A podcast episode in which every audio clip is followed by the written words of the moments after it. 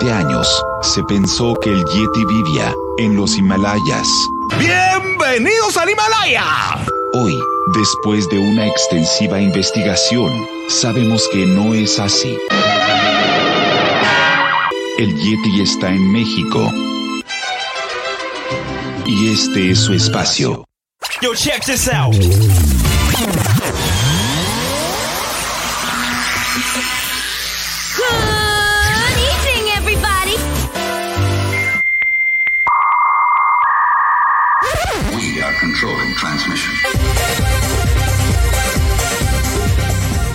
Estás escuchando la nueva temporada de La era del Yeti. Tecnología, Actualidad, arte, música, entretenimiento, sexualidad. Política. y mucho más En este espacio, la era del Yeti.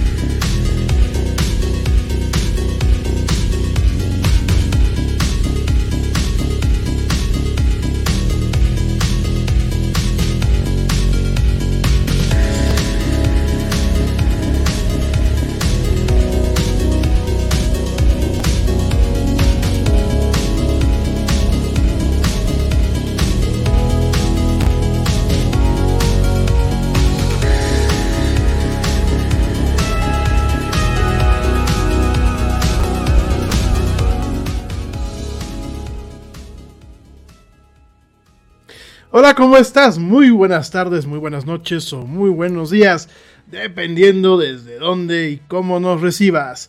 Como siempre es un tremendo gusto estar contigo y hablo a nombre de todo el equipo que hacemos posible este programa. Darte la más cordial bienvenida a esto que se llama La Era del Yeti. Soy Rami Loaiza, conductor de este programa, donde nos encanta hablar de mucha, eh, mucha actualidad, de muchas cosas de política, de salud, de nutrición, bueno, de todo un poco y de muchas cosas más. Gracias por acompañarnos hoy, lunes primero de marzo de este 2021. Qué rápido se nos pasó enero y qué rápido se nos pasó febrero. Yo, yo la realmente ni lo sentí. Gracias por acompañarnos en esta emisión en vivo que la estamos transmitiendo a través de Facebook Live, de YouTube y de Twitch. Y también, por supuesto, a ti que nos sigues escuchando en el podcast a través de Spotify, de iHeartRadio, de TuneIn, de Stitcher, de Deezer, de Pocket Cast, de Podcast Addicts, de Amazon y de las plataformas de podcasting de Apple y de Google. Realmente ahí donde se encuentra el mejor contenido hablado de la red, ahí encuentras la era del Yeti.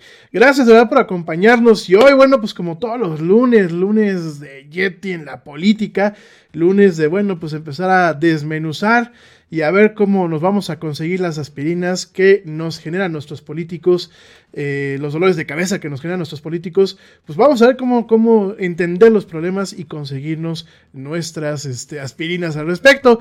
Como siempre en los lunes nos acompaña eh, pues mi buen amigo Juan Andrés Rodríguez, que vamos a estar platicando con él el día de hoy, experto en política, más experto, ya tiene muchísimo tiempo en este rollo. Mi querido Juan Andrés, ¿cómo estás?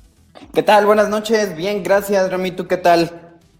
Pues muy bien, mi estimado Juan Andrés. Perdón, Juan Andrés Ramírez, se me fue ahí el apellido raro. Juan Andrés Ramírez, mi estimado Juan Andrés, pues como siempre un gusto tenerte, un privilegio, un honor. Aquí esperando pues que nos recetes el día de hoy qué vamos a estar platicando, de cómo nos tocan los dolores de cabeza el día de hoy y qué retos tenemos, sobre todo en la política nacional, pues a lo largo de los días que vienen. Claro que sí, con mucho gusto. Los saludo desde el Bajío Michoacano, desde la Piedad Michoacán, con los grandes acontecimientos políticos que están sucediendo eh, en nuestro país, con temas importantes, con asuntos eh, del gobierno y de la agenda que está imponiendo eh, el gobierno de la Cuarta Transformación. pues entre, entre los temas que tenemos, traemos una semana Bien, yo creo que todas las semanas, y no me dejarás mentir, que amigo, todas las semanas desde hace pues, prácticamente dos años han sido, bueno, ya tres años, han sido dolor de cabeza tras dolor de cabeza tras dolor de cabeza. Pero ¿qué traemos el día de hoy? Traemos pues obviamente la continuación o eh, pues así que eh, lo que viene después de todo este escándalo con la ASF, con lo que es la Auditoría Superior de la Federación. Traemos ese punto que lo empezamos a platicar la semana pasada, pero creo que hoy tenemos un poquito más que platicar. Tenemos la visita del presidente argentino, que bueno, pues ya me dirás. Y tenemos también el tema con Salgado Macedonio, las mentadas de madre en el avión. Pues tenemos un poco de todo, dinos por dónde empezamos, con qué nos vamos y sobre todo, pues, de a cuánto nos va a tocar en este día, pues en este día lunes, en donde pues nos toca desmenuzar, analizar y ver los temas de la política nacional. Claro que sí, pues si te parece amigo, empezamos con la Auditoría Superior para darle un poco de, de continuidad a lo que habíamos platicado el lunes pasado. Arranquémonos con eso, mi querido Juan Andrés. Perfecto, bueno, pues eh, el lunes pasado eh, platicábamos de esta bomba que surgió desde la Auditoría Superior al presentar el, el análisis del año pasado, donde auditores eh, presentaron las deficiencias del gobierno federal y sobre todo en un punto en particular que es lo del, lo del aeropuerto eh, de Texcoco, del lo que nos había costado en realidad. Y Auditoría Superior de la Federación pues marca que realmente lo que está costando a todos los mexicanos la cancelación del aeropuerto pues es alrededor de 331 mil millones de pesos, eh, que no es una cantidad, este, incluso hasta es una cantidad difícil de digerir, ¿no? y, como, y como lo anunciaba o como lo, predecía de alguna forma eh, el lunes pasado de que saldría sin dudarlo el López Obrador en sus mañaneras a desacreditar este organismo, a desacreditar al auditor, a desacreditar los resultados que aplicaron, pues así fue. Sale el presidente de la República a decir que pues no es cierto, que tiene otros datos y que le pide al auditor que, que los revise y que, que dé los datos correctos. Y bueno, como en todas las mañaneras y como en muchos este, datos importantes, pues nos quedamos nada más en la ambigüedad de lo que dice el presidente, sin datos concretos. Pero en este caso en específico, sí hay un eh, retracto del- de la Auditoría Superior. Sí sale la Auditoría Superior a través de un comunicado a decir de que mm, pues su sistema, su- sus procesos de, de- auditoría estuvieron mal realizados, estuvieron mal expuestos y eso condujo a que el resultado fuera eh, potencialmente eh, mayor y que las cantidades que se refiere en particular al, aeropuerto pues no eran ciertos. Y acompañado a eso pasa algo que por lo menos yo no recuerdo que haya sucedido en la historia eh, moderna de este país, es que también sale el secretario de Hacienda a explicar en dónde fue el error del auditor de una manera donde minimiza totalmente el trabajo del auditor, minimiza el trabajo de todas las personas, de, de alrededor de 3.000 personas que quisieron las revis- revisiones, que hicieron esta auditoría, los minimiza al punto de compararlos con niños de primaria y que un error garrafal completamente es lo que eh, la Auditoría Superior eh, arroja en estos datos. Y creo que eso es- se me hace muy interesante porque al final de cuentas, el que el auditor y el secretario hayan salido a echar para atrás, pues desacredita totalmente a este órgano, que es un órgano que les parezca o no a los políticos, y eso, incluso incluyéndome a mí como, también como político, este, pues es un órgano que debe de exigir, que está ahí para vigilarnos, que está ahí para evidenciar nuestra- las irregularidades de los gobiernos y de, y de los políticos, que está ahí para ser transparente. Y con estas declaraciones, pues no solamente lo ponen como un, un mentiroso, sino como un ineficaz, ¿verdad? Entonces, aquí yo creo, yo creo que el auditor definitivamente debe de renunciar por dos cosas. Una, o es incompetente y no supo hacer bien su trabajo y no supo llevar a cabo una auditoría tan importante como es la de revisar al gobierno eh, federal por los montos y por las consecuencias que puede traer. O la segunda es que debe de re- renunciar porque es cómplice, porque sabía perfectamente que los datos eran ciertos y se echó para atrás. Tiene que renunciar, definitivamente. Ya salió, ya salió el auditor a decir que no va a renunciar, pero sin embargo sí, eh, eh, Morena y los diputados de Morena, pues sí lo quieren sentar en, el, en, el, en la silla de los acusados, pues porque al final de cuentas se atrevió a contradecir y a juzgar al líder máximo de la cuarta T, ¿no? Yo creo que eso es, es terrible porque es un gran golpe, una vez más, a la democracia y a las instituciones que sustentan a este país. Y si nos metemos un poco más a fondo y ya pensando eh, y un poco especulando, decimos, a ver, ¿por qué el auditor se echa para atrás? ¿No vio realmente que había ese error? Hmm.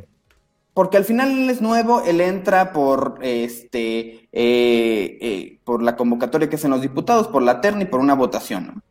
Pero los tres mil y tantos auditores que estuvieron atrás de ese trabajo, los 300 que estuvieron ahí atrás de ese trabajo, pues no es la primera vez que hacen una auditoría.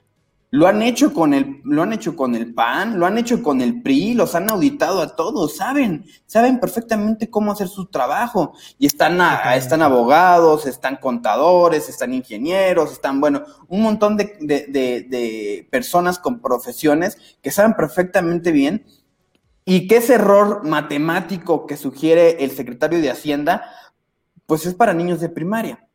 ¿Quién dobló al presidente, Rami? Yo nomás lo que quiero es que pongamos en cuenta quién, quién es el constructor en el aeropuerto. ¿Quién El es el que construye en el, El gobierno ¿Perdón? federal. El gobierno federal y la sede. el, go- el gobierno federal con el ejército, ¿no? Y al final de cuentas, el que diga que es una, que es una obra este, fallida el nuevo aeropuerto, pues también le pega de rebote al ejército. Claro. Y, no es, y es otra institución que a la que dañas y que seguramente pues ellos tienen su molestia. ¿Ellos habrán doblado al, al auditor? ¿Ellos habrán dirigido al auditor? No, yo creo que el que llegó fue directamente, hay que decir las cosas como son, llegó el presidente a doblar directamente al auditor, a hacer que se retractara, porque además de todo, mi estimado Juan Andrés, y yo no sé tú qué, opines, y, pero creo que, creo que por ahí va el tiro, eh, cuando tú terminaste la, la, la, plática el lunes pasado, dijiste, habrá que ver qué consecuencias viene, porque por supuesto que no le pareció al señor presidente, ¿no? Y fue prácticamente instantáneo el momento de, ah, no, pues sabes que este, nos equivocamos, ¿no? Utilizamos mal la metodología, eh, pues disculpa, vamos a ver qué onda.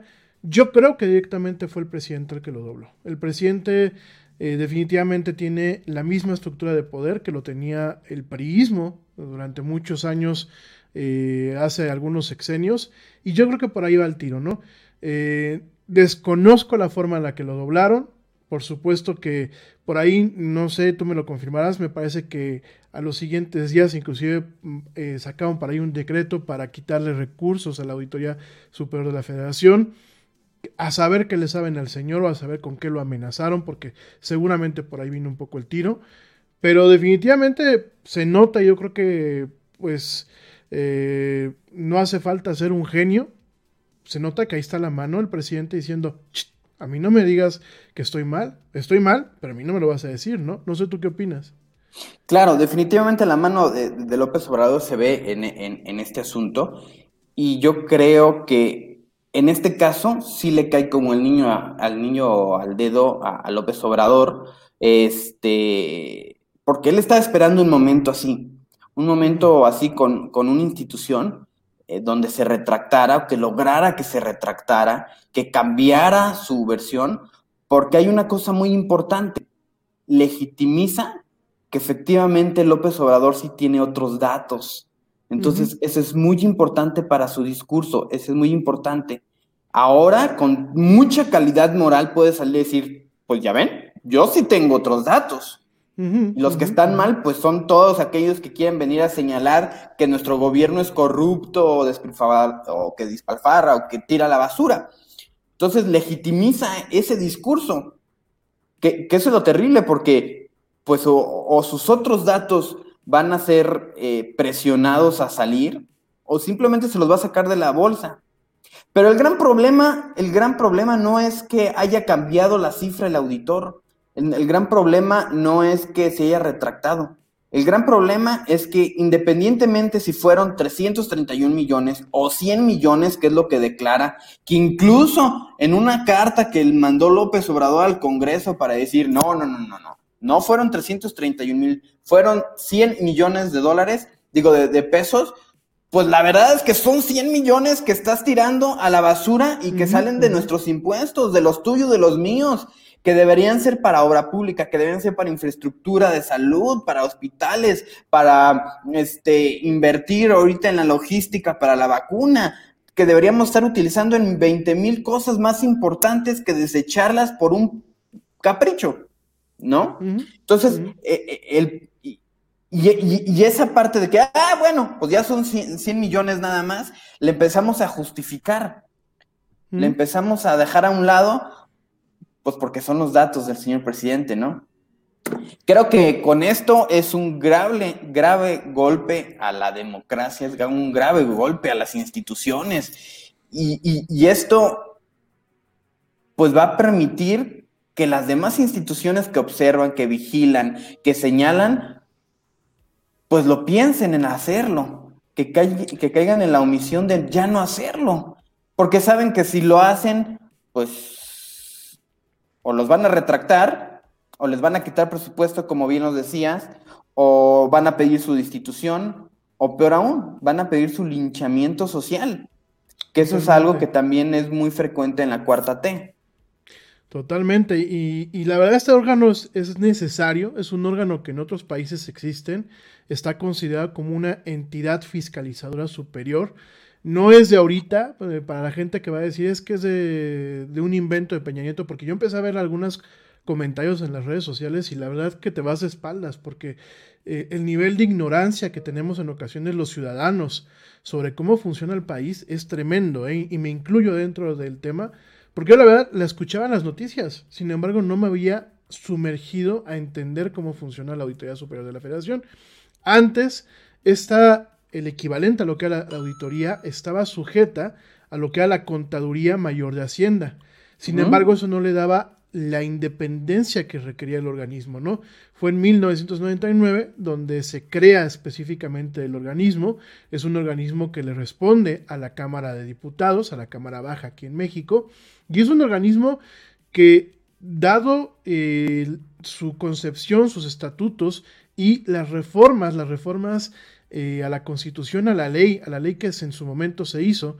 De hecho, bueno, pues hay un, hay diferentes artículos, el más claro es el artículo 14 de la ley de fiscalización y rendición de cuentas de la federación, pues realmente tiene objetivos muy definidos, que es principalmente el organismo que nos va a decir de forma clara y concisa, con evidencias, si realmente el gobierno federal está ejecutando correctamente lo que es la cuenta pública. Cuando hablamos de la cuenta pública es todo lo que nosotros pagamos de impuestos que llega a la federación, cómo se está ejecutando, ¿no? Y me parece eh, exageradamente eh, problemático y, y, realmente preocupante, como tú ya lo acabas bien de decir, mi estimado Juan Andrés, eh, el tema de que de pronto sale este, este mandatario que aparte es, es muy curioso porque él para todas partes dice que no es conservador, que no es autoritario, que no es este, que no es antidemócrata. Sin embargo, una cosa es lo que él dice y otra cosa son los actos. Y en los actos, sin, sin caer en que si me cae bien o me cae mal, en los actos nos damos cuenta que el señor, pues trae la, la, la escuela del viejo PRI, trae las mismas mañas, trae los mismos modos, es más, trae yo creo que peores modos, ¿no? Porque yo, yo empiezo a ver y por ahí platicaba el otro día con mi padre y mi padre me decía, bueno, pero con Echeverría, pues estábamos mal, pero no estábamos tan mal. Y miren que Echeverría ha sido uno de los, uno de los presidentes aquí en México más impresentables, ¿no? Es eh, un tipo nefasto, ¿no? Y él trae mucho esa escuela, ¿no? La escuela de el hombre, del hombre Estado, de eh, el presidente Estado, en donde su, su, verdad es la verdad de todo México. Y lo estamos viendo el cómo doblegó, ¿no? Realmente el señor este, eh, David Colmenares, que es el, el, auditor mayor, el titular de la Auditoría Superior de la Federación, pues tuvo piernas de chicle, ¿no? No aguantó ni el primer batazo porque se cayó, salió a doblar las manitas y a pedir disculpas. Y la verdad yo veía las entrevistas que le hicieron al señor la semana pasada y coincido mucho con lo que tú dices, este, mi estimado. Uno de dos, o renuncia porque si realmente fue un error, pues qué carajos está haciendo, ¿no? ¿Qué claro. hace ahí? Porque no se pueden cometer errores en ese, en ese ámbito. Pero si no, si no cometió un error y realmente pues le jalaron las orejas y dijo, ay, perdóneme señor presidente, pues yo creo que debe de salir, pero así. Porque no podemos tener a no es un contrapeso, porque el contrapeso es, está en el Congreso y el contrapeso, bueno, bueno, debería estar en el Congreso. El contrapeso es los mecanismos democráticos que existen en el país. Esto no es un mecanismo de, democrático, no es un mecanismo de demoscopía ni de opiniones, es un mecanismo de auditoría. El auditor lo que te dice es, tus cuentas están así, compadre. Oye, que no te gustan, pues no es tu, no es tu bronca, no es mi bronca. Las cuentas están así. Y todo esto, de, desafortunadamente, pues obviamente fue politizado. Vemos un linchamiento, como tú bien lo dices, un linchamiento público. Vemos a sus huestes eh, quejándose porque aparte montan unas historias que el señor David Colmenares pues es que era del PRI, que si era del PAN, que si era un agente encubierto, que si el FBI, que si los rusos, que si los Illuminatis. Y al final del día la situación es, se encontró unas cuentas que no cuajan, ¿por qué fue, por qué fue así? ¿Y, ¿Y, qué va a pasar al final del día? Si fue un error, pues mira, qué gente incapacitada tenemos en el gobierno, que no, pues no ya nos extrañaría, ¿no? Tenemos agrónomos en Pemex, sí. que no tengamos a alguien que no dé el ancho en, en, la ASF, tampoco nos extraña. Pero, Pero fí- si pero realmente fíjate, está capacitado. Sí, fí- fíjate cómo es el asunto. O sea, e- el, el auditor ah, llega a su proceso, sus, sus procesos de auditoría, eh, eh, sale un resultado y ese resultado tiene como origen ciertas recomendaciones que le hacen al gobierno, a- a- al gobierno al que está fiscalizando, al que está auditando. En este caso, a- al, al gobierno federal. El, el asunto, pues, es que eh, también la auditoría le da, le da un, un tiempo para que el, el gobierno pueda comprobar este, eh, las observaciones que está haciendo. Es decir, para siervos de la nación, él está diciendo que faltaban alrededor de 90 millones de pesos. Ok, compruébame que sí lo diste. Te dan un chance para que sí, para que sí lo hagan, para que sí este, compruebes, para que presentes la documentación correspondiente. Al final de cuentas, el gobierno sabe si lo presenta o no lo presenta. Y después de eso ya tendrá otras este, repercusiones jurídicas, legales, que va a hacer el, audi- el auditor, que pueden ser desde denuncias penales, reintegración del dinero, este, bueno, un sinfín de cuestiones. Aquí el asunto es que lo que estábamos observando en ese documento que encontraron era la primera parte. Es decir, todavía tenía la posibilidad del gobierno de, hacer las comprobaciones que, lo- que- que hicieron falta, ¿no? Que este, subsanar todo, todo lo, que, lo que estaba observando él, pero ni siquiera se dieron tiempo para eso. La cuarta T se lavó las manos desde el primer momento y dijo, a ver, eso está mal, ni te lo voy a comprobar ni nada porque está mal. Cámbialo. Y entonces ya con tu, con tu modificación, entonces ya veo si, si tengo con qué comprobarte o no. Y, y eso es, lo, eso es, eso es lo, lo terrible del asunto. Y la auditoría pues va a generar recomendaciones de acuerdo a, a- la cancha en la que le pusieron a trabajar el, el gobierno este, federal. Y yo, y yo creo que eso es terrible. Y tú decías hace, hace un momento, es que el, el presidente este, tiene una visión muy del pasado, y sí la tiene, y tiene dos grandes enemigos. En- por lo menos en su mente tiene dos grandes enemigos. La, la oposición y ese tipo de instituciones que le permiten llegar al mexicano para transparentar y para hablarles desde las entrañas del gobierno qué está sucediendo, cómo lo están haciendo y cómo van a hacer para mejorarlo. Y eso no lo quiere. Es una voz a la que no quiere escuchar porque Rami ya chole, ¿no?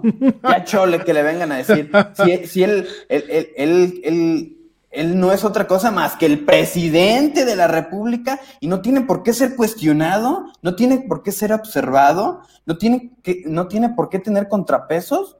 Perdón, eh, López Obrador, pero eso ya no es ser un presidente, eso es ser un dictador. Un dictador. Aunque diga lo contrario. Ahora, ¿le gusta juntarse con dictadores? Como bien dicen, pues dime quiénes son tus amigos y te diré quién eres, ¿no? Eh, Claro. ¿qué- Antes de irnos a corte, porque nos quedan, eh, nos quedan todavía cinco minutos antes de irnos a corte, pero ¿qué sigue, mi estimado Juan Andrés? Platicaste lo que debiera hacer, ¿no? Lo que debiera hacer es que este señor agarre y pues renuncie o explique qué fue, qué, qué, qué fregados fue lo que pasó. Pero sabemos que en México no es el país del deber ser. ¿Qué sigue? ¿Cuál es el proceso que va a seguir? ¿Qué es lo que vamos a estar escuchando en las siguientes me- semanas? Y como mexicanos, ¿de qué debemos de preocuparnos? Además de que obviamente se está debilitando una entidad que era totalmente autónoma y que era para beneficio de nosotros. Claro, yo creo que en, en cualquier país del mundo que hubiera sucedido esto, lo que deberían hacer es, uno, fortalecer a la Auditoría Superior, dotarla de credibilidad absoluta, eh, asignarle lo que se tenga que asignar y que el presidente de la República dijera, hay una observación, ok, yo estoy en la mejor disposición de que venga la auditoría, que nos revise y que nos señale cuáles son nuestros errores y que nosotros en su momento oportuno reportaremos cuáles son las mejoras que vamos a hacer para que eso no vuelva a suceder. Yo creo que eso es lo mejor que podría pasar.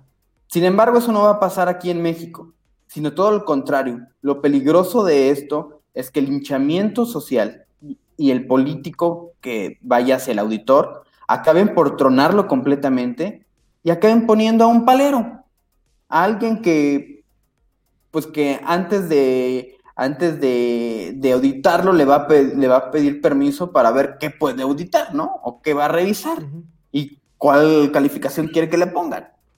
Yo creo que eso es lo complicado de, lo complicado de, este asunto y que eso nos puede ir a, a, orillar, ¿no?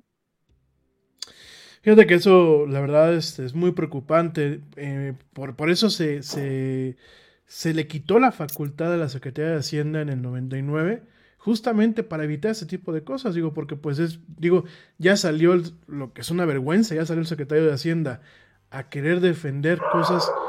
Yo, yo la verdad, este, y, y- y- y- sale a defenderlo, sale... eh, Pareciera que no, no tiene el señor López Obrador un gabinete de, de- de gente que realmente haga su chamba. Parece que nada más tiene aplaudidores, ¿no? O como dicen algunos comentaristas floreros. Pero la verdad indigna, y esto lo decimos con todo respeto aquí en, en- en el programa, me tocó ver, y de hecho tengo ahorita abierta una ventana donde estoy leyendo sobre la nota y tengo algunos comentarios. Gente, no es un tema partidista, no es un tema, esto no es el fútbol. No podemos ponernos en contra de la ASF y salir a decir que, que mejor eh, la eliminen. Es, la necesitamos para saber cómo están las cuentas. Ahora, ¿siempre ha sido imparcial? La prueba está que la misma ASF en el sexenio de Peña Nieto, pues fue la que encontró diversas irregularidades. Entonces, yo no O sé. la estafa yo- mayor de ahí salió. Sí, sí, totalmente. Yo, yo Claro. creo que. No, dilo, dilo, querido amigo. Sí, lo que pasa es que van debilitando la auditoría superior y van fortaleciendo la, la unidad de inteligencia admi- administrativa, porque al final, pues necesitan con qué dar palazos, no con qué le den palazos al, al- al gobierno este, de la cuarta T, ¿no? Entonces sí van fortaleciendo algunas, algunas cosas con las cuales ellos puedan articular y, y- y atacar a sus opositores. Y definitivamente un árbitro como la auditoría super, la au- auditoría superior, pues debe de continuar, debe de seguir, por supuesto, porque lo que la auditoría revisa, y repito, lo que revisa es el dinero de nosotros que esté ejercido de manera correcta, de manera transparente.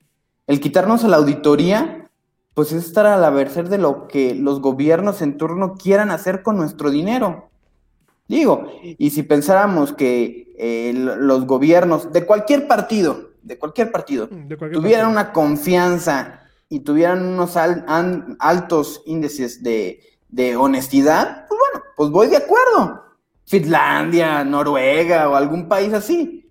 Pero pues no, tenemos que tener estas, estos, es- estos institutos, estas, estos organismos que permiten saber en qué están aplicando nuestros recursos.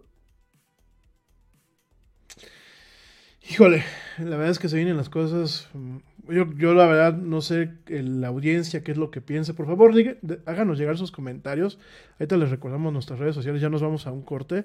Pero definitivamente es muy preocupante, muy preocupante porque lo que en prácticamente eh, una década logró construirse, o década y media, si queremos eh, pues hacer un poco de, análisis de cómo están las cosas, lo que tardó pues década y media, una generación en construirse, pues en dos años se lo está llevando todo el garito, ¿no? Y la verdad es, al final del día, dejando, y por favor quiero ser muy claro con esto, porque el otro día me dijeron que aquí estamos cargados hacia el color azul, nos dijeron panistas que porque el Yeti es azul y los fondos son azules y todos son azules, no, a mucha honra este el tema de ser panista o no, eso es otro tema, ¿no?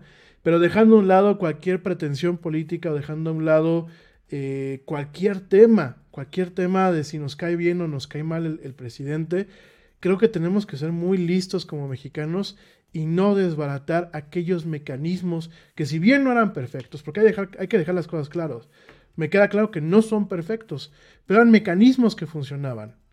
Y eran mecanismos que nos daban una pauta y, y sobre los cuales se podía construir más. Si los tumbamos, pues es regresar al pasado. Y muchas veces es más fácil y más rápido destruir que reconstruir aquello que con lo que se acabó, ¿no? Ni hablar, nos vamos rapidísimamente un corte, regresando vamos a seguir platicando Perfecto. De toda la agenda política. Les recordamos nuestras redes sociales para que entren, para que debatan con nosotros, para que estén en contacto con nosotros. En Facebook nos encuentran como La Era del Yeti. En Twitter nos encuentran como arroba el Yeti oficial y en Instagram nos encuentran como la era, arroba la era del Yeti. También estamos en YouTube y recuerden que este programa que están algunos de ustedes viendo y escuchando en vivo, también lo pueden escuchar en diferido a través de Spotify, iHeartRadio, TuneIn, Stitcher, Deezer y bueno, las principales plataformas de audio de la red. No nos tardamos, ya volvemos. Sigan, sigan viendo y escuchando esto que es la era del Yeti. No tardamos.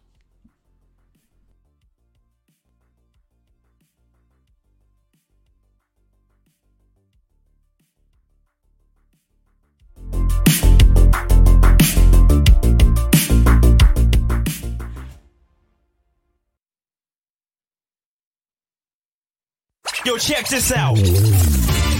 Este corte también es moderno. No te vayas.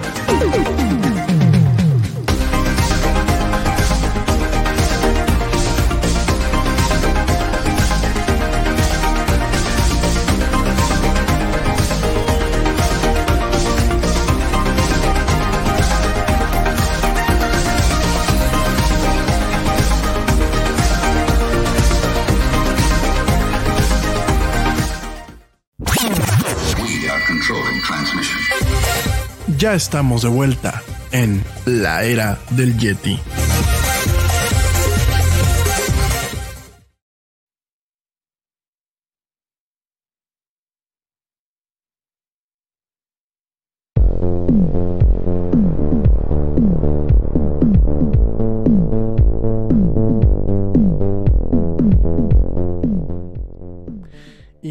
Estamos de vuelta en esto que es la era del Yeti. Mil gracias a la gente que continúa viéndonos, que continúa escuchándonos, no solamente en México, sino en todas las partes del mundo. Ya en el siguiente, ya pues es el único corte, ¿verdad? Sí, rápidamente voy a mandar saludos antes de que se nos pase. Quiero mandar saludos especiales. Pues a toda la gente que nos escucha en- y que nos ve en la era del Yeti en diferentes países, eh, principalmente a la gente que nos ve y nos escucha en México, en los Estados Unidos, saludos a Don Chano allá en Chicago, que ya por aquí lo veo que me acaba de mandar un mensaje, le mando un fuerte abrazo.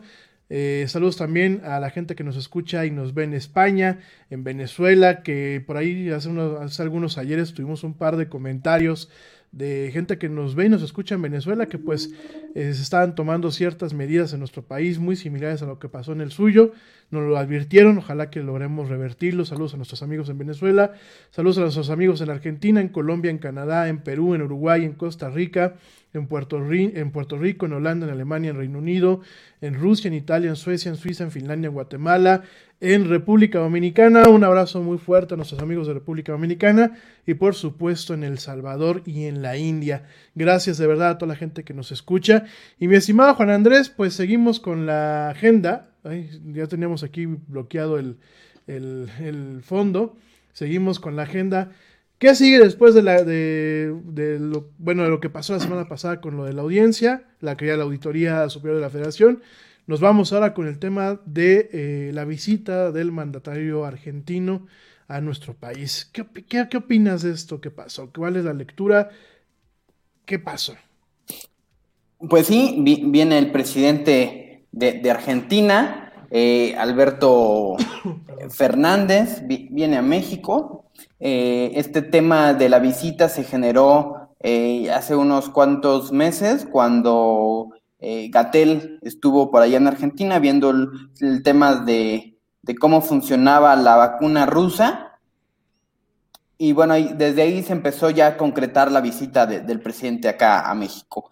Y bueno, pues son dos presidentes que tienen muchas similitudes en sus, en sus gobiernos, en los países tanto de México como de Argentina. Los dos están sufriendo una profunda crisis económica. Eh, los dos tienen un muy mal manejo de la pandemia. Eh, los dos están siendo tachados como, como gobiernos inoperantes, ineficaces. Y yo creo que yo añadiría que ambos presidentes pues tienen la vista en el pasado. AMLO tiene la vista en el juarismo y en el cardenismo y seguramente Alberto Fernández pues tiene la vista en el peronismo, ¿no? De, Argentina. Sí, pero realmente ¿cuál es el fondo? El fondo de, su visita, aparte de, que estuvo presente eh, en el acto eh, cívico, eh, y que estuvo en la mañanera, estuvo acompañando al presidente de la República, Andrés Manuel López Obrador. Pero ¿cuál fue, cuál fue el meollo del asunto? Yo creo que como gobiernos con el mismo estilo puramente socialista, eh, hay una necesidad de unirse, hay una necesidad de estar estrechamente unidos, ¿no? Y yo creo que la visita del presidente no es más que el crear un eje argentino-mexicano, pues que tenga algunos fines sí comerciales, pero más que fines eh, productivos, yo creo que son fines políticos, ¿no? Desde para blindar a gobiernos con similitudes, como el de Evo Morales, como el de Nicolás Maduro, como el de Daniel Ortega, como demás socialistas en el continente. Pero la realidad es que esta constitución de este eje socialista, pues al que más le urgía que se formara, pues es a López Obrador. Él necesita forzosamente el respaldo de los gobiernos socialistas de, de, Hispanoamérica y de Latinoamérica, pues para consolidar su proyecto, que puede estar basado en dos cosas.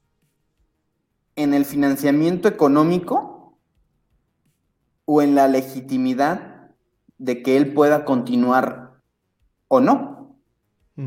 A lo que me refiero es que aquí abre la posibilidad de que esté buscando que de manera internacional sea reconocido el que él amplíe su mandato, que él se relija, o si no es ninguna de esas opciones, pues de que eh, apoyen al candidato al que le va a levantar la mano, ¿no?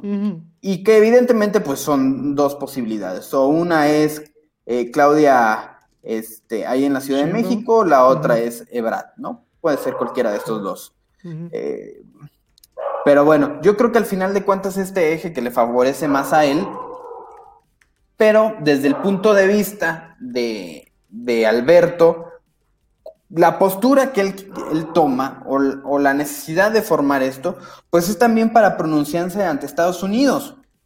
Porque al final, como sabes, todos los gobiernos socialistas tienen un enemigo a vencer. en México, los en México es Felipe Calderón, los neoliberales, y en Argentina, pues el discurso viene generándose más hacia Estados Unidos. Entonces yo creo que la visita del argentino eh, este, a México, pues fue para anunciar al gobierno de Estados Unidos que pues ellos van a estar colaborando muy estrechamente, que se van a estar uniendo. Y entonces ese eje socialista pues también pone las alertas en Estados Unidos, ¿no? Sí, definitivamente. Y espero yo que realmente las ponga las alertas. Digo, eh, creo que a nadie nos gusta que se metan en nuestro país. Por supuesto que no con esto decimos, ah, vamos de acuerdo con que los norteamericanos vengan y se metan, ¿no? Sin embargo, yo espero que sí pues, eh, levante una luz roja en el sentido de que, bueno, el socialismo les gusta o no les gusta a la gente que nos esté viendo o escuchando, por lo menos en América Latina, es sinónimo de pobreza, de hambre y de democracias fallidas. Porque eh, supuestamente se busca una igualdad a partir muchas veces de la represión de los, de los derechos este, eh, personales, de los derechos humanos, entre ellos el tema eh, al derecho a la propiedad privada. Y bueno, y de ahí ya nos vamos con casos que sabemos que son muy tristes, como lo que pasó en su momento pues en Venezuela, que sigue pasando, como lo que en su momento también pasó en Argentina, hay que recordar que a Argentina le encantan los corralitos, le, le, encanta este, al gobierno este, empezar a bloquear este, que la gente pueda sacar dinero de, sus cuentas. Ya no nos vamos a casos extremos como Cuba, mismo Bolivia, pues cuántas veces no, no nos hemos topado con, con temas igual. Eh, en donde realmente estos países, pues al final del día le dieron al traste a su democracia, porque las democracias quedan totalmente dañados y el tema de la pobreza pues no disminuye. Al contrario, son países que pues ahora son muy pobres. Entonces, definitivamente yo espero que, pues sí, como bien lo dices, espero que esto levante pues un foco rojo en la Casa Blanca. No, no me gustaría la intervención de los norteamericanos, eh, pues al estilo del pasado, de que nos pongan aquí un presidente nos pongan aquí un dictador este, militar. Sin embargo, yo creo que hay formas de apretar las tuercas y hay formas de decirle a este señor, el señor Peje, por no utilizar otra, otra palabra y otro adjetivo, decirle, a ver, compadre, no te pases, estás en un, vives en un escenario internacional, tienes acuerdos comerciales conmigo y con otros países, así que te aclimatas o te ya sabes qué pasa, ¿no? Y muy curioso, ¿no? Porque la semana pasada, pues sí, muy amigos de ombligo con el señor este, de Argentina, pero hoy, hoy tuvo su primer encuentro virtual con el presidente Biden, el, el, el presidente Andrés Manuel López Obrador, ¿no? Sí, claro. Y, aparte tienen ese encuentro después de que el presidente de Estados Unidos dijera que su mejor amigo, pues es Canadá, ¿no? Yo creo que eso nos pone en desventaja, eh, en una desventaja estratégica, eh, a comercialmente hablando. Y, y, bueno, pues es que al, final de cuentas la, visita del argentino, pues fue para ponerse de acuerdo a ver quién va a rescatar a quién, financieramente hablando, ¿no? Sabremos que en Argentina ya tienen un rato con una crisis terrible que no la han podido detener y que va creciendo y que pues México no, no es la diferencia. Y, Estados Unidos lo, lo, sabe, pero hay que ver hasta qué, hasta qué momento quieren enfrentarse los americanos con este estilo de gobierno. Al final no es Trump, al final este, Trump hizo eh, posturas bastante eh, beligerosas, diría yo, a, los gobiernos de Latinoamérica y a los gobiernos socialistas. Ven, no, ven, es el, es el presidente este, de la democracia y de, el presidente de las... Pues el presidente incluyente, ¿no? Entonces no, no sé qué tanto vaya a ser, pero al final Estados Unidos siempre va a jugar para Estados Unidos. Y si en algún momento pues le conflictúa, pues ellos utilizarán los mecanismos eh, necesarios pues para apretar ahí las tuercas y nos van a, nos van a ir cerrando, nos van a ir cerrando, que es una cosa que parece que al gobierno le, le gustaría, ¿eh? Mientras, mientras más cerrados estemos al mundo, mejor. Fíjate que ese es el peligro y yo coincido con lo que tú me estás comentando y con lo que le comentas a la audiencia. El peligro es que pues juegue, juegue como en su momento jugaron los cubanos, juegue como en su momento jugó Venezuela, juegue como muchos países que eh, para mantener una falsa soberanía, porque aquí ese tipo de soberanías al único que beneficia es al partido gobernante y, beneficia directamente a lo que es el, el, el, mandatario en, tu, en turno, ¿no? Entonces realmente sí, es un tema muy preocupante. Eh, yo la verdad, pues quiero pensar que no, que los Estados Unidos no van a permitir que en su patio, si lo quieres ver así, en su patio trasero o en su patio delantero, dependiendo de la perspectiva como lo quieras ver, pues le monten un despapalle, ¿no? Un despapalle desde el, desde el cual al más adelante pues pueden llegar toda clase de elementos este, que estén en contra de lo que es eh, la postura norteamericana en el continente, ¿no? Eh, ya de por sí, bueno, por ahí leía yo hace unos ayeres, este, un estudio, un estudio de la revista Time, en donde pues ya decían que desde que llegó el señor López Obrador, aquí habían, aquí habían llegado iraníes, habían llegado este, eh, gente de Corea del Norte, habían llegado gente de Rusia, y obviamente con el, con el tema de poderse infiltrar fácilmente en lo que es el, Estados Unidos, ¿no? Todo esto parece muy de novela de Tom Clancy. Yo sé que muchas gentes, a lo mejor eh, muchas personas dirán eh, son mitos y leyendas. En los artículos ahí está, la información ahí está. Y definitivamente eh, la Guerra Fría quizás se acabó, pero el pique que tienen eh, estas dos naciones, Rusia y Estados Unidos, nunca se acabó. Y en, desafortunadamente en el ámbito internacional, muchas veces los poderes que no los, países que no somos potencia, somos las piezas de ajedrez. Entonces, pues por un lado tenemos a un eje encabezado por los chinos, por los rusos, que entre ellos mismos muchas veces no se toleran, porque entre la frontera entre China y Rusia hay conflictos. Sin embargo, pues, pues hay muchas veces uno los pone o los encasilla en ese escenario. No con esto digo que sean los villanos de la película, ¿no? Y que Estados Unidos es el, el héroe o viceversa. Sencillamente cada estos países tienen sus intereses y al final del día, los países como México, que no tenemos una democracia desarrollada, que no tenemos una economía desarrollada, pasamos a ser piezas en un tablero de ajedrez en donde yo pienso, y lo digo humildemente, lo mejor quizás sea apegarse al, al villano ya conocido o al, o al malo conocido, en vez de buscar al bueno por conocer. Y más cuando tenemos evidencia, porque no es una perspectiva, mi gente. Quieren darse una vuelta a lo que es la pobreza que ha dejado la izquierda latinoamericana. Vayan a Venezuela, no lo tomen de, no lo tomen de palabra, no crean que solamente eh, porque tenemos algo contra Chávez o contra Maduro. Vayan al país, vayan a visitar, vayan a Cuba, no a la parte del turismo, porque las, las playas cubanas son muy bonitas en la parte, en la parte turística, no ahí donde vas a la luna de miel o, o en el plan de, de joven a echar despapalle. Vayan realmente a la, a la Cuba cruda. Platican con la gente que vive en Miami, con los cubanos que viven en Miami. Vayan a Bolivia, vayan a los países que han, que han sido azotados por la llamada izquierda latinoamericana y salgan de dudas. Dense cuenta, dense cuenta el daño que nos han hecho.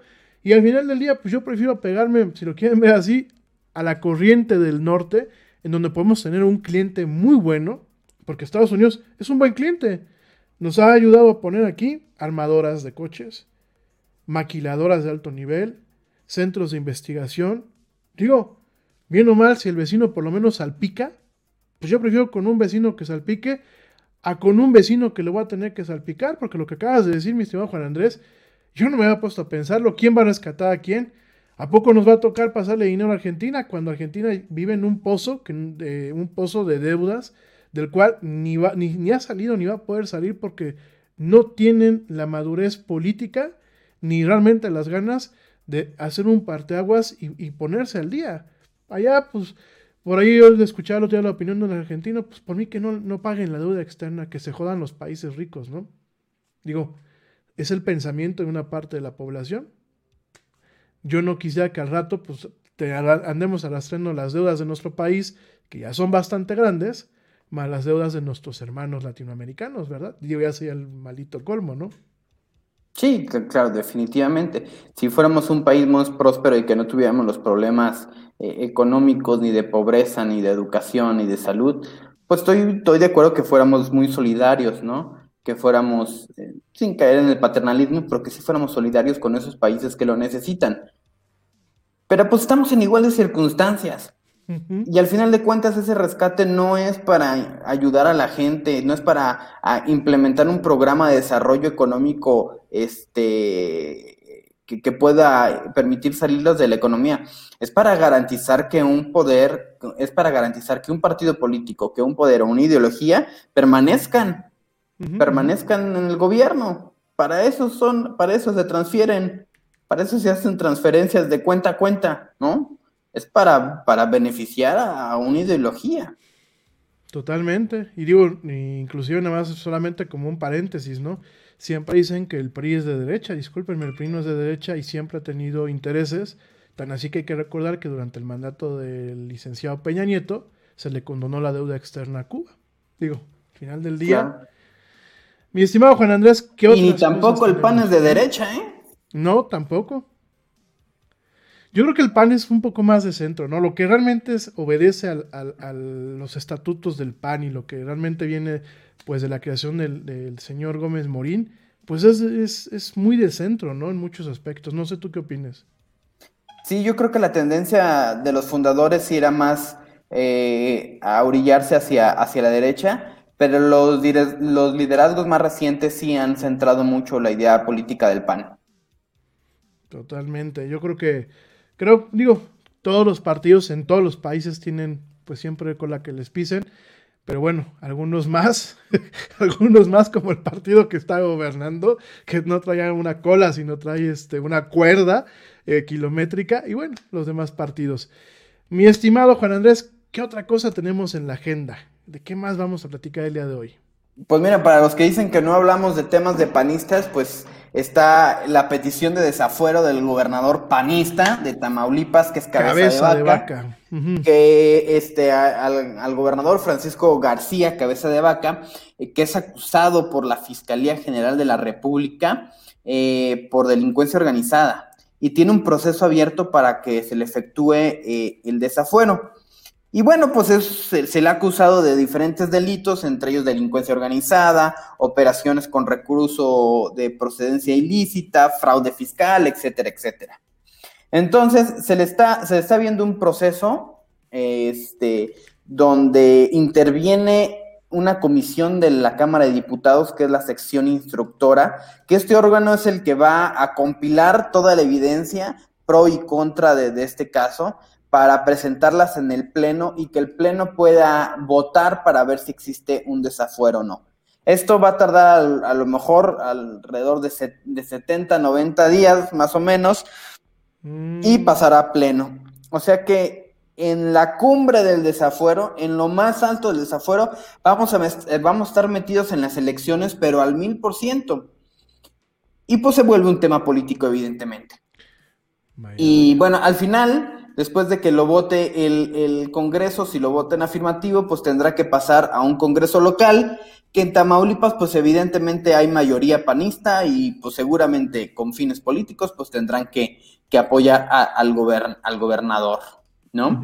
Lo, lo bueno, eh, vemos en, en Tamaulipas, la parte buena, pues ha mejorado un poco en el estado eh, su seguridad, sobre todo en, en Tampico, es uno de los estados menos afectados de la pandemia y pues los puertos marítimos y la cercanía con Estados Unidos, pues han visto ahí medios favorables. Pero pues lo malo es que la fiscalía dice que ha seguido el dinero por 56 millones de pesos en contratos de construcción. Que eso hace, pues que sí, sí exista un, sospecha, un sospechismo o, eh, sobre las actividades de, de- de este gobernador, que seguramente tiene, tiene algo, así, eh, algo, algo que esconder. El, el punto de esto es que no, hay un, no existe un momento procesual ade- adecuado para interponer esto. Es decir, lo podían haber, ese- haber hecho hace un año, suponiendo que tuvieran la información, o lo pueden hacer mm, pasando las elecciones. Que quede claro y que la audiencia quede claro. No es incorrecto que lo investiguen. Qué bueno que están investigando al gobernador de- y a todos los gobernadores. Qué bueno que sean investigados. Qué bueno que eh, en el momento en que encuentren este tipo de irregularidades se, se este, juzguen y que tengan consecuencias jurídicas.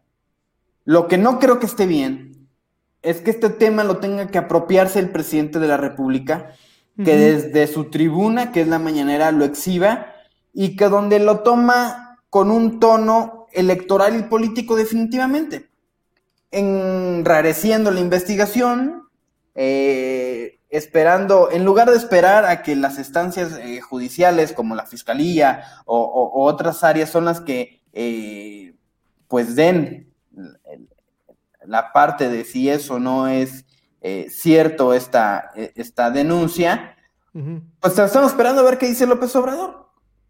En un tema donde, pues pareciera más que otra cosa el debilitar a la oposición.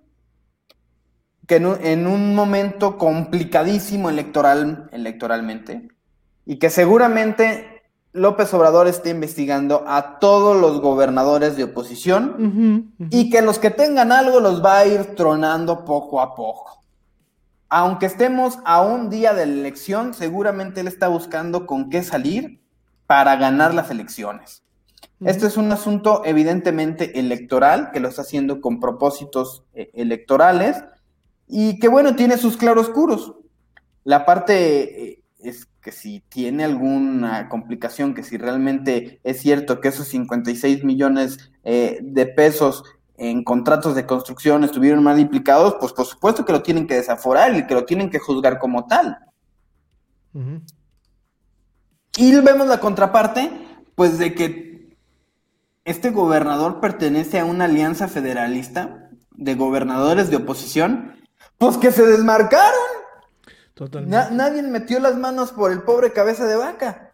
Aunque él está haciendo su, su juego y que se me hace bastante inteligente. Porque él dice, a ver, si la cuestión es linchar o la, la cuestión es evidenciarlo eh, sistemáticamente a través de una opinión pública, a través de la Vox Populi, órale, pues entonces saco a la calle a, mis seguidores para empezar a mostrar músculo.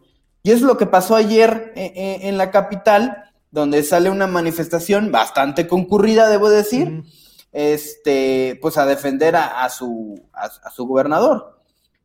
Y entonces va a ser una lucha de poderes. Él para resistir los embates, para tratar de sacar bien a su gobierno, y si está embarrado, pues tratar de cubrirse las espaldas, y de López Obrador para trata- tratar de pegarle a él. Yo leí en la mañana que muchos decían, es que es una venganza de este cuando visitó a eh, López Obrador, visitó al Estado y, el gobernador le dijo, "Pres- eh, presidente, eh, la política también mata, ¿no? Y, y cuestiones así. Yo la verdad es que no creo que sea algo personal contra él. Yo creo que lo que le toca al cabeza de vaca, pues es que es de oposición y es al que le están encontrando algo. Y va a agarrar lo que sea López Obrador para, para debilitar a la oposición.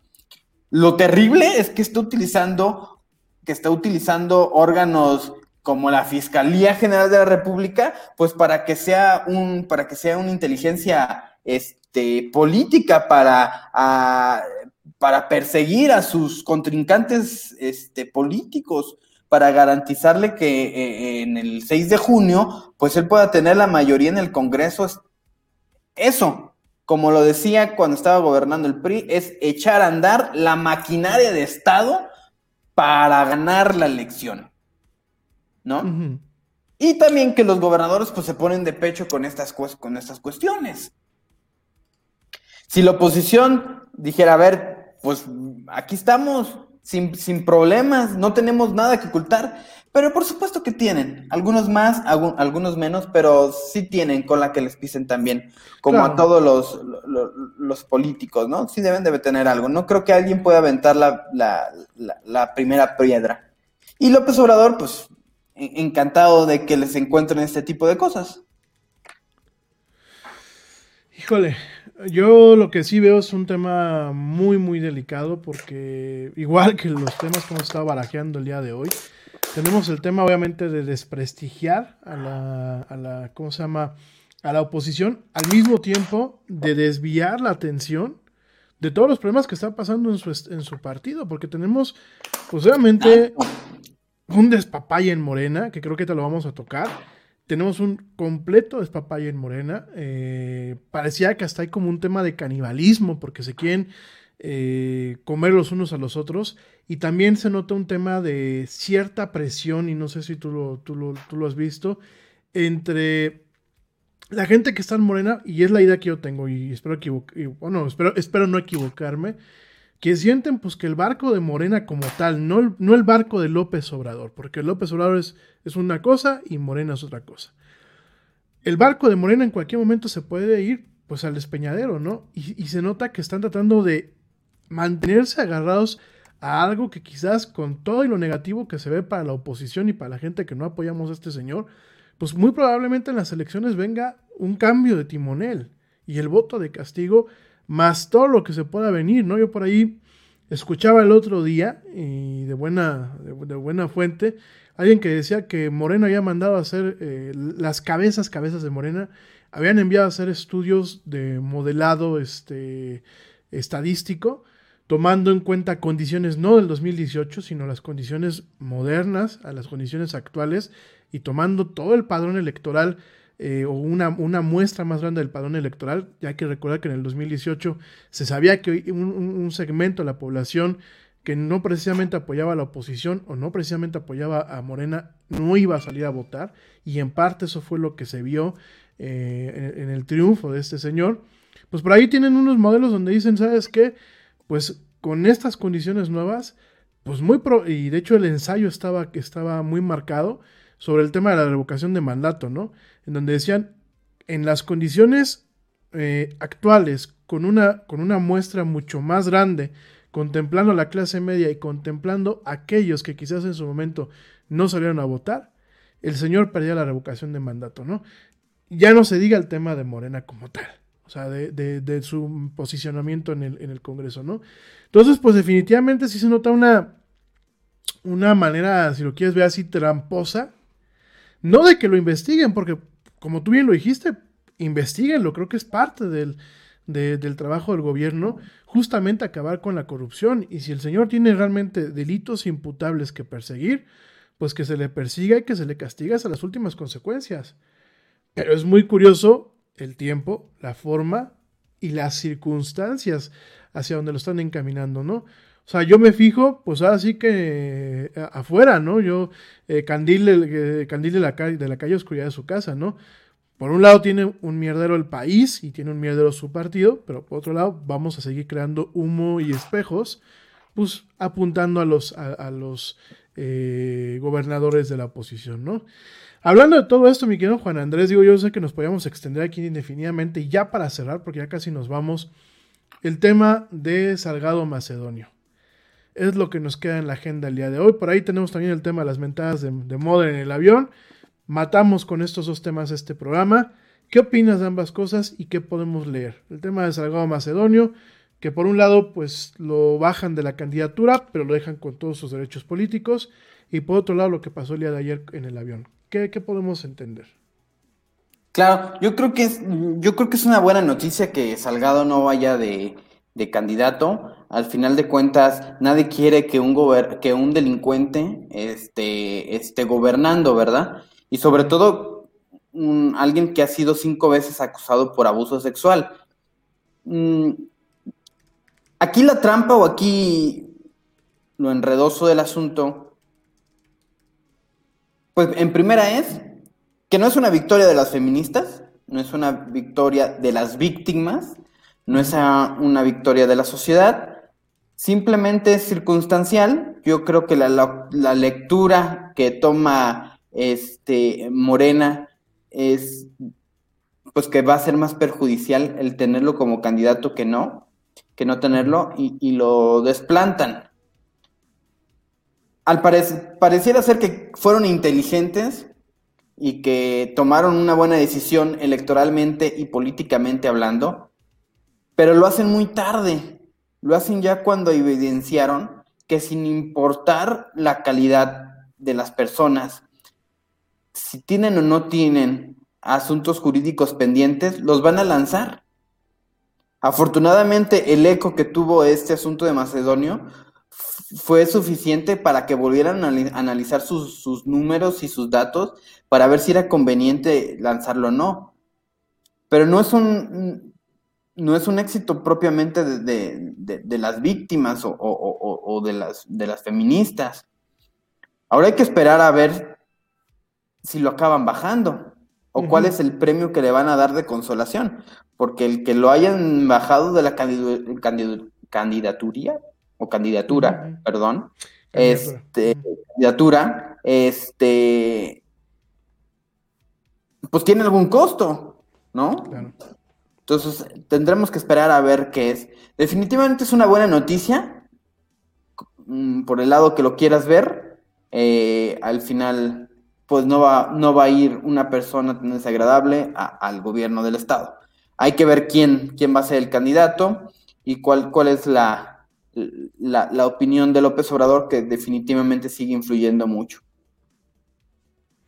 Si es que, si es que realmente lo terminan bajando totalmente, porque eh, aquí lo que, lo que queda y lo que a mí me, me llama mucha sospecha, o, o lo que de alguna forma me hizo ruido, es lo bajan de la contienda, pero no le quitan sus, sus derechos políticos. Es decir, pues nomás te quitamos para ahí ta- taparle un poco el ojo al macho, como decimos aquí en México, pero realmente no estamos tomando eh, acciones, ac- ac- acciones fuertes. Yo creo que, digo, en su momento el PAN lo hizo, lo han hecho otros partidos, ¿no? Tienes Claro. a una persona con este antecedente, pues de entrada lo expulsas, ¿no? No, claro, y a ver, en estas situaciones, ¿por qué no están pidiendo su desafuero? Él es senador de la República. Claro. ¿Por qué no están pidiendo su desafuero? En, en- en este caso, no. En este caso es nada más te quitamos la candidatura, tú sigues siendo senador, tú sigues teniendo en tus manos poder político, sigue teniendo en tus manos la, la decisión de, de, de, de, lo que se puede legislar o no, eso sí, viene a toda madre, y sigue teniendo fuero, ¿no? Uh -huh. Uf. Ese es el asunto. Y, y, bueno, brincando rápidamente también al tema de lo del avión, yo creo que el hartazgo de la gente empieza a crecer. Está empezando a crecer bastante. Y también, pues es la necesidad de expresarse. Es la necesidad de, de sentirse escuchados por el presidente por muchas cosas que no, se le, que no se les ha tomado en cuenta, pero pues él tiene otros datos, ¿no? Y, y, yo creo que eso va a seguir sucediendo. ¿eh? Yo creo que mientras más vaya creciendo y mientras más mal trabajo siga haciendo, va a ir creciendo la inconformidad y lo re, el rechifleo y las mentadas van a seguir surgiendo por todos lados.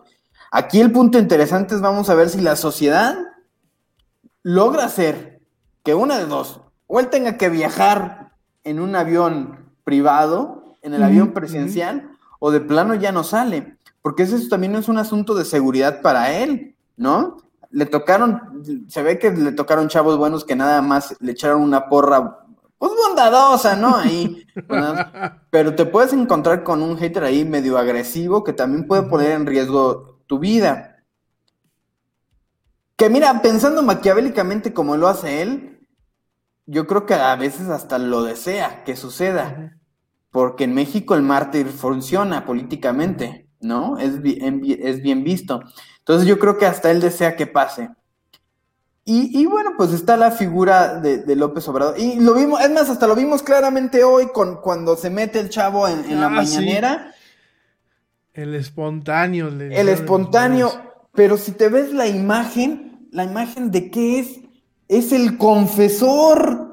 Porque llega y el cuate sumiso que le está con, con, eh, platicando sus problemas y que él lo escucha y que él va todo así triste y que es, es, el, es la confesión entre nuestro líder supremo y la sociedad necesitada.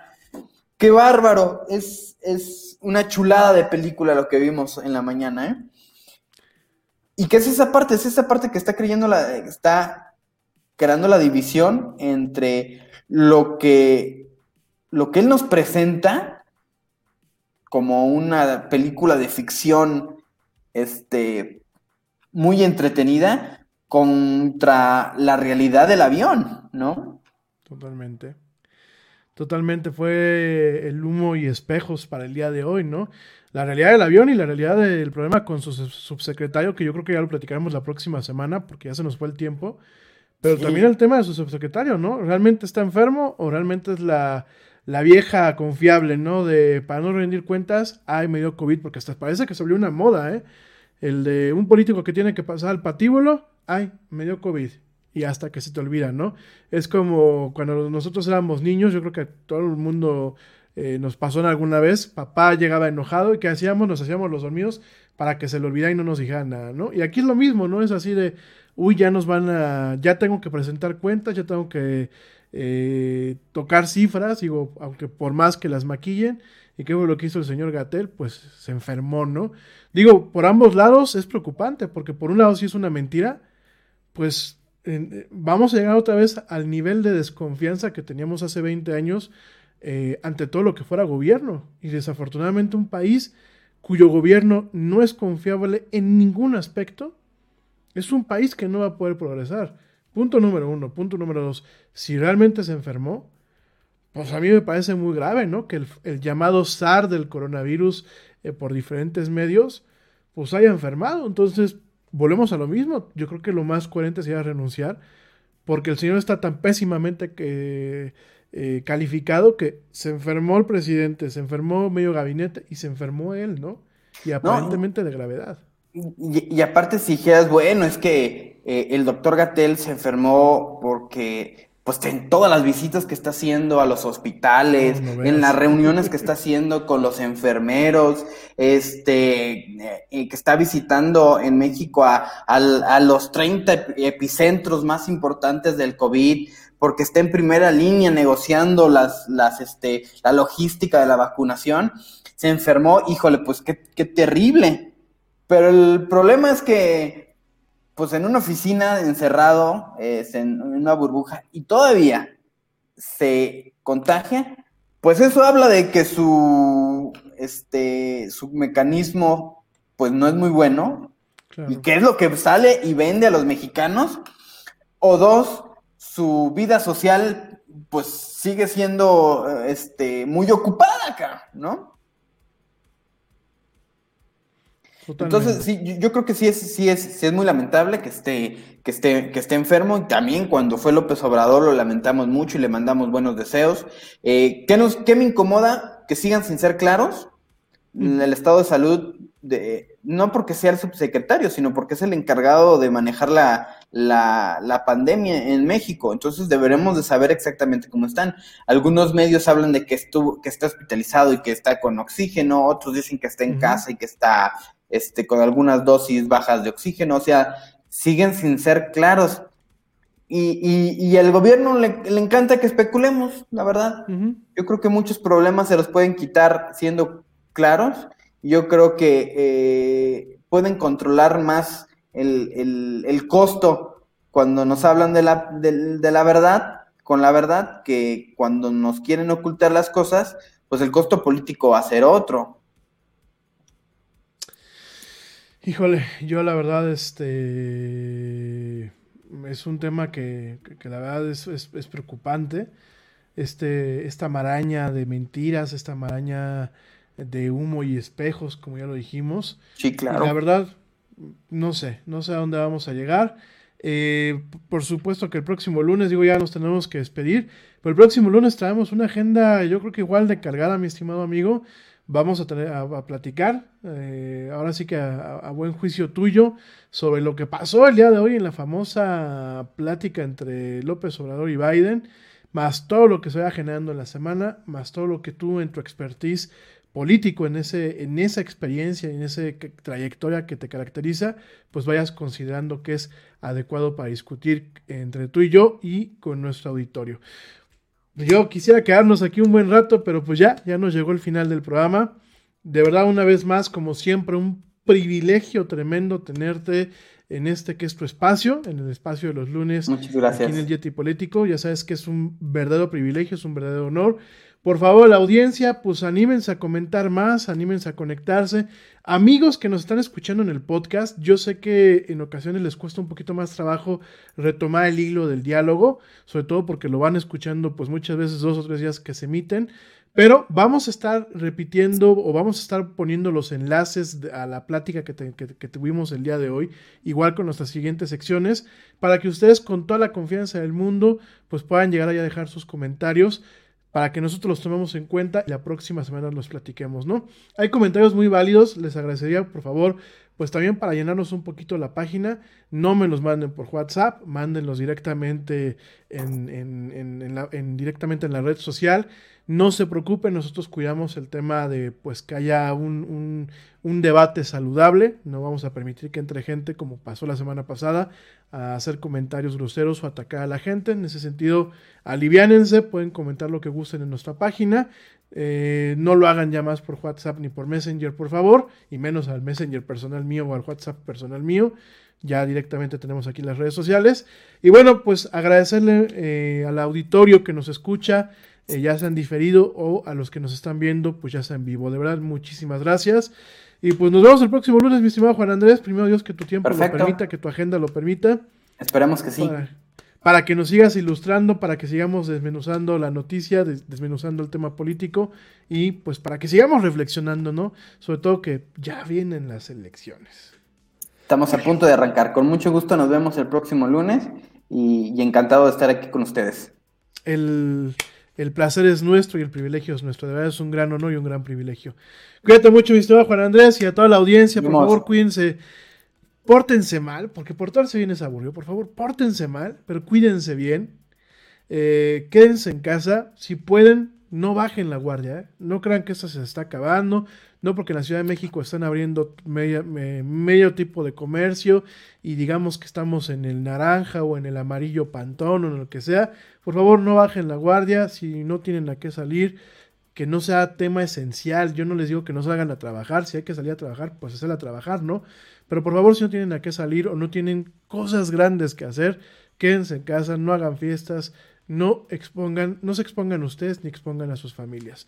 Cuídense mucho, por favor, pórtense mal, cuídense bien, eh, quédense en casa y bueno, pues como dice el tío Yeti, vámonos porque ya nos vieron. Nos vemos y nos escuchamos el día de mañana. Gracias, mi estimado Juan Andrés. Nos vemos, hasta luego, cuídense mucho.